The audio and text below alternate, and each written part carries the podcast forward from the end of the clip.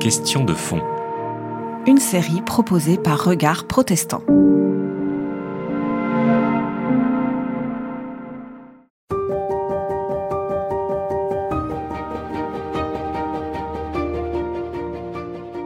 J'ai euh, interviewé quatre euh, couples de pasteurs euh, qui vivent euh, avec leurs partenaires du, du, du, même sexe. Alors à la fois, effectivement, ils m'ont dit euh, aujourd'hui, ça aurait été impensable il y a 20 ans, donc on est en même temps. non, il, sur les quatre, il y en a deux, deux qui, où c'est officieux, ne le disent pas. Donc euh, euh, il y a quand même une petite gêne, un, un silence, un souci de ces pasteurs euh, de, de, se dire on, on, aimerait quand même pouvoir être accepté comme on est, c'est-à-dire que notre situation soit connue par tous et reconnue. Aussi une certaine crainte quand ils postulent dans des postes en disant si, puisqu'on doit postuler, on doit être élu par, par, la, par des gens qui représentent la base, et s'ils se trouvent en concurrence avec un autre pasteur voilà, qui n'a pas fait les mêmes choix, euh, disons conjugaux, ils ont quand même très nettement l'impression qu'ils seront désavantagés. Euh, si euh, leur situation est connue, d'où le fait que certains vivent leur, leur homosexualité de manière secrète ou discrète, ou sont officiellement des, célibataires ou des divorcés. Et ça, c'est quand même pas une situation très saine, puisque on, reproche à l'Église catholique de ne pas être très transparente hein, vis-à-vis -vis de, de questions de sexualité. Donc la première chose à faire, c'est de nous l'être totalement.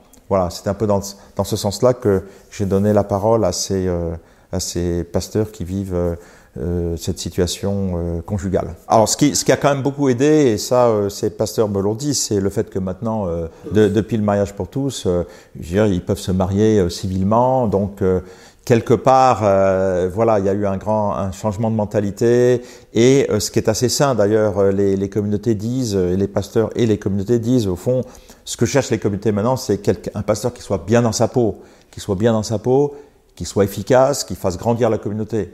Après, euh, quelle est sa situation? Est-ce qu'il est divorcé, euh, célibataire? Est-ce que euh, voilà euh, Finalement, c'est assez sain de se dire il y a la vie privée du pasteur, c'est une chose, et puis son activité publique, c'est une autre chose. Et on, les deux ne doivent pas interférer, ce qui est quand même une grande avancée. On vit dans une société sans frontières euh, eh bien l'Église doit être, à l'image de cette société de, transparence, de, ne pas rester fixé euh, sur, sur, une idée, sur un lieu, sur une théorie, euh, euh sur un type de public, etc. Voilà, être euh, perméable à toutes les influences et ben, comme l'eau qui coule, aussi c'est une manière d'avancer comme ça, sans sans frontières, sans ce qui est, ce qui est assez déstabilisant. Hein. C'était pas du tout euh, l'image de, de l'Église traditionnellement, le, le, clocher au milieu du village, etc. Mais c'est quand même la situation de, du chrétien au XXIe siècle. Et je pense qu'un protestant français euh, doit se reconnaître assez facilement là-dedans, puisque le prononcé français a été pendant euh, plusieurs siècles, euh, voilà, euh, souterrain. Il a dû partir, fuir, se cacher, changer d'identité, tout ça.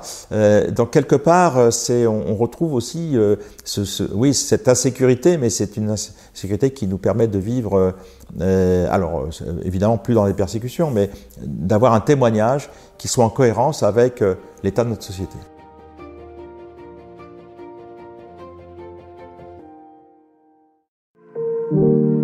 C'était Question de fond. Une série de regards protestants.